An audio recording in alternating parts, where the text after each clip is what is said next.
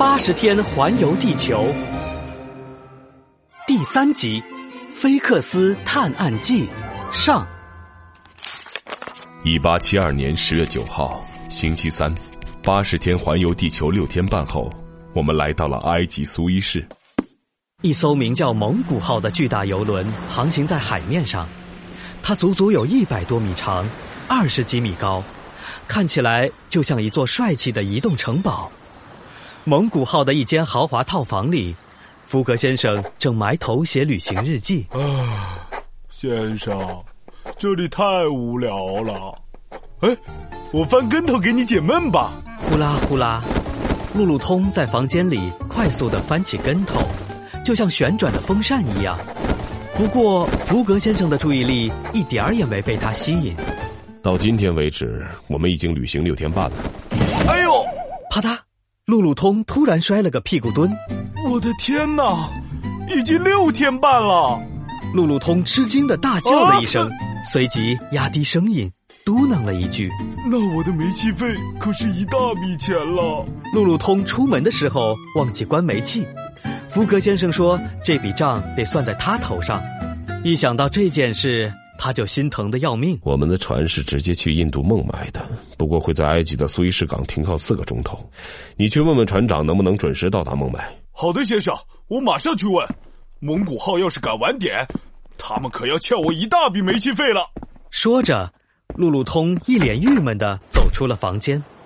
当路路通快步走向船长室的时候，距离蒙古号几英里远的苏伊士港上，正是一番热闹非凡的景象。码头上黑压压的全是人，其中大部分是帮人扛东西赚钱的脚夫和卖东西的小贩。哎哎，这位女士，需要我为您拿行李吗？卖蛋了！快来看看呐！埃及法国留下的古老圣药，包治百病。喂，你是什么人？干嘛盯着我们瞧来瞧去？是不是想干什么坏事？对呀，说。码头上突然传来一阵喧闹声。几个气势汹汹的小贩揪住了一个矮个子的英国人。你干什么的？喂，你们快放手！我可是英国的便衣警探菲克斯，我正在调查一桩银行盗窃案。你们看，这就是犯人。矮个子英国人眉头皱得紧紧的，长长的睫毛下闪动着敏锐的目光。他扬了扬手中的画像，画像上是一位英俊的绅士。如果福格先生看到这张画像的话，说不定会大吃一惊。因为画像上的人跟他长得实在是太像了。什么？警探？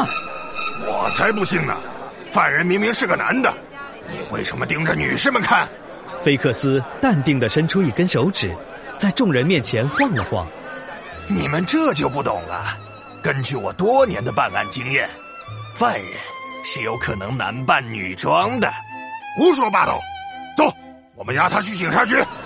人群叫嚣起来。几个强壮的小贩拉着菲克斯往警察局走去。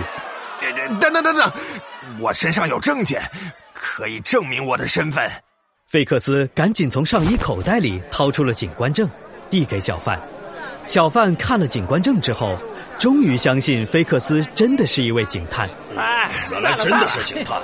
警察，大家散了吧！啊，散了吧！散了，回去了啊！小贩们很快就散开，继续叫卖他们的商品去了。菲克斯松了一口气，啊，差点耽误了办案。菲克斯将目光投向远处，蒙古号正慢慢的开进了苏伊士港。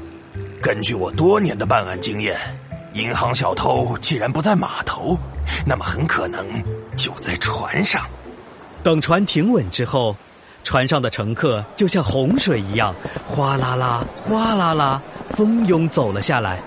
菲克斯敏锐的目光在人群里四处扫射，突然，他猛地睁大了眼睛，只见蒙古号的甲板上正站着一位英俊的绅士，他的长相简直跟银行小偷一模一样。